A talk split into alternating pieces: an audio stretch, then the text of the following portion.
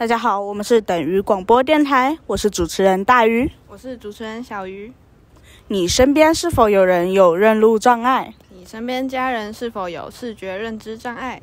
那这个节目你来对了，欢迎来到移动中的大脑。诶，你有听说过阿兹海默症吗？当然有啊。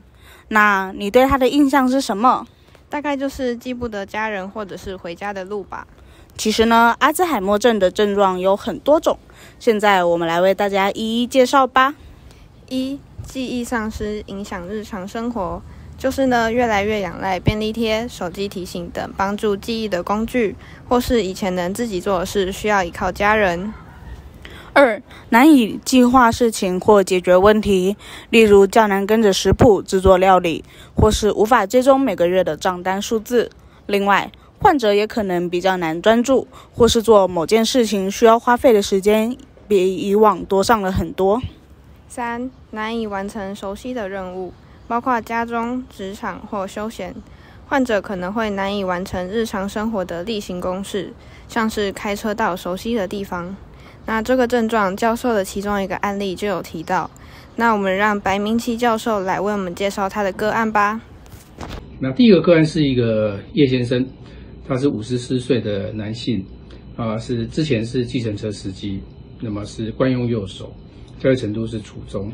他在很久以前，哈，一九九二年六月二十六号，那么在开车的途中，那么对这个路上的景物感到陌生，突然就不晓得怎么回家。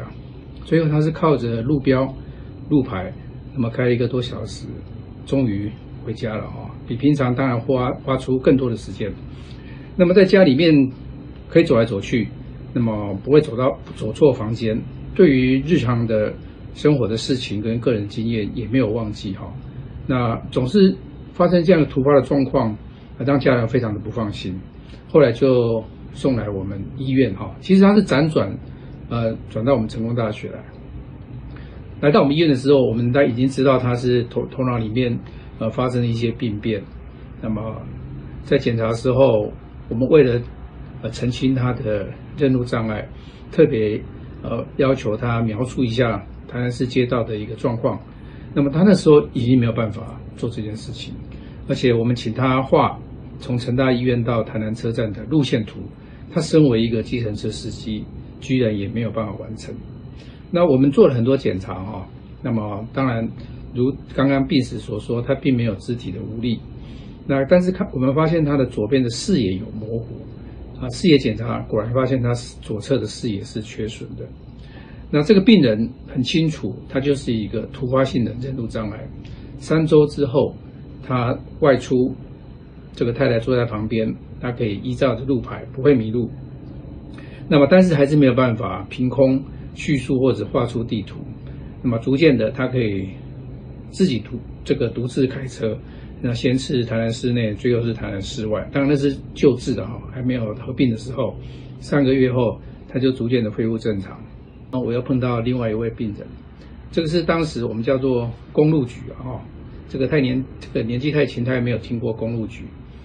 那么后来就变成台汽客运哈，他开着公路局。那么在台南县有一个农田的地方，那么一个路桥一下去，哎，他突然就对他前面的景象感到非常的陌生哈，所以一样他也是这个造成迷路的状况。那不过这个身为驾驶，他并不会就弃这个乘客于不顾了哈，那时候还是蛮有职业道德，他把车子开到旁边，让乘客都下去之后，他才呃想办法这个联络他的这个同事，送他到医院来。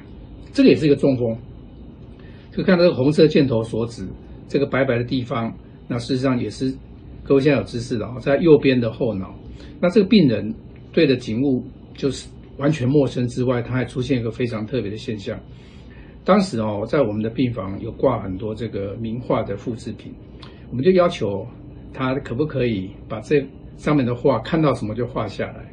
哎，他画的还不错哦，他教育程度并不高，但是还画的不错。可是，当我们问他，那，代表他的视觉基本上，基本的视觉是没有问题，绘画的功能也还好。可是呢，问他下面画什么，他完全答不出来。啊，他旁边他太太看了傻眼哦，因为这个我们很清楚可以知道，这可能是蓝屿或者绿岛上面的这个独木舟，还有一个房子。那这就是一个视觉失认症啊。我想这是他合并这个迷路跟视觉失认症，那么再次也是右脑功能的一个丧失。这幅画现在挂在我的办公室了哈。啊，后来我知道原来这是张艺雄这个一个画家的作品，这个题目是《木舟》啊。这这这个这个个案对我影响蛮大的哈，是往后我开始做很多迷路研究的一个滥觞啊。那么这个是最近几天之前在我门诊看到的一个病人，他是七十岁的男性，那么平常就爱骑着摩托车兜风，那么在台南这个以前的台南县呢就迷路了。他迷路的原因就是什么？路径感到非常的陌生。不过还好他的认知地图是好的，所以他靠着推理慢慢可以回家。我们可以看得出来，他病变的位置在这个地方哦，也是在后脑，也是右侧。那么当然，这个病人七十岁，头脑有点萎缩，不过他突发的状况应该是这个地方所造成的。不过我们看到这样的一个状况哈。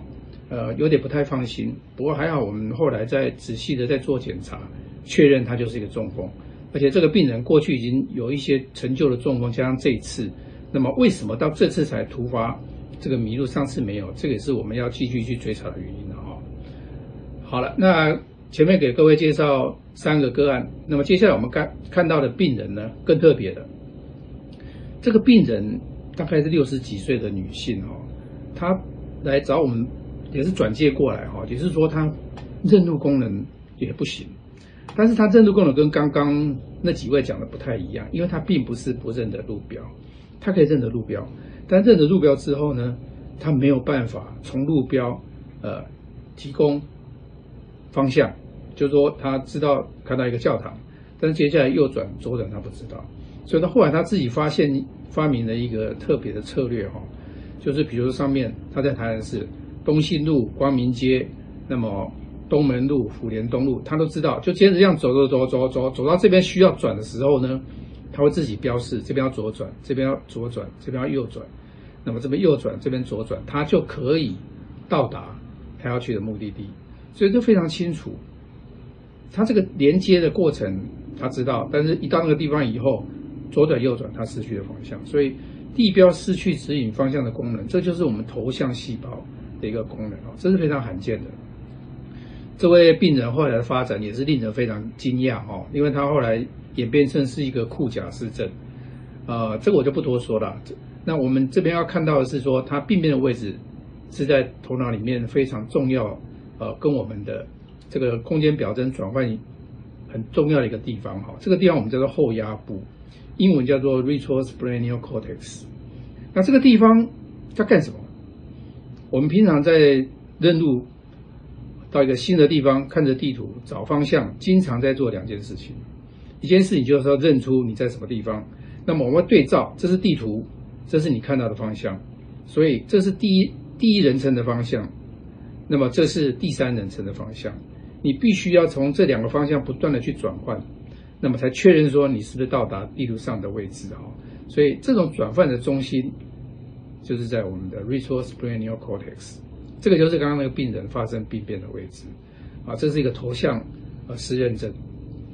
所以在过去，我们从临床个案里面发现，呃，不同的脑区产生的病变位置会产生不同的临床症状。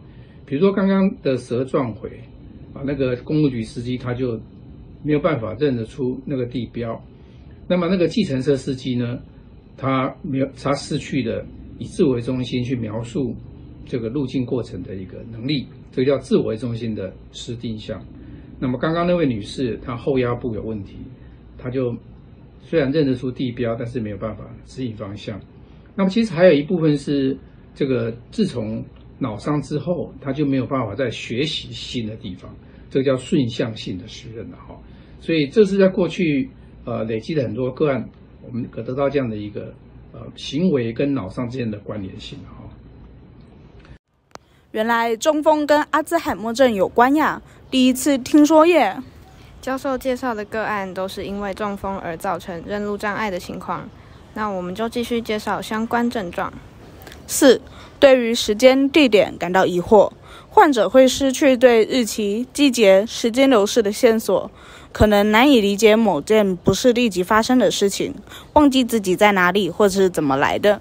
五、难以理解视觉讯息和空间关系，患者可能难以阅读、判断物品的距离、颜色或对比，因此在开车上也会出现困难。六、新发生的说话、写字困难，对于加入或跟上对话感到困难。另外，患者也可能在使用单字上遇到困难，会找不到正确的词语或讲错东西的名称。七、东西放错地方，没有回收步骤的能力。患者会把东西放在奇怪的地方，常常找不到东西，而且无法根据自己曾经做过的步骤，经过地方把东西找回来。八、判断力下降，例如对于钱财的管理出现问题。此外，患者也可能不太注重维持自己的外表整洁。九、工作或社交活动退缩。患者减少对于兴趣、社交活动、工作计划或运动的参与，像是不再关注喜欢的球队的消息。十、情绪或个性的改变，患者可能变得迷糊或多疑、忧郁，容易受到惊吓或焦虑，在超出舒适圈的环境中，甚至与朋友、同事、家人在一起时，也可能容易感到不愉快。以上呢，就是阿兹海默症可能的症状。不知道各位有没有更了解阿兹海默症的呢？